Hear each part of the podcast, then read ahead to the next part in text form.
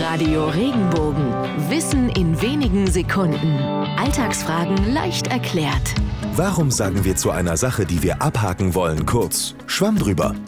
Den Ausdruck haben wir tatsächlich dem alten Goethe zu verdanken. Zu seiner Zeit notierten Gastwirte die bestellten Getränke nicht auf den Bierdeckeln, sondern mit Kreide auf einer Tafel.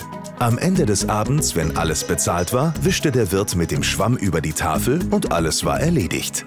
In einer seiner Operetten griff Goethe dieses Bild auf und der Ausdruck Schwamm drüber ging schnell in die Alltagssprache über. Aus diesem Zusammenhang entstand dann auch die Redewendung in der Kreide stehen. Denn wer seine Schulden noch nicht beglichen hatte, stand ja für alle sichtbar weiter an der Tafel.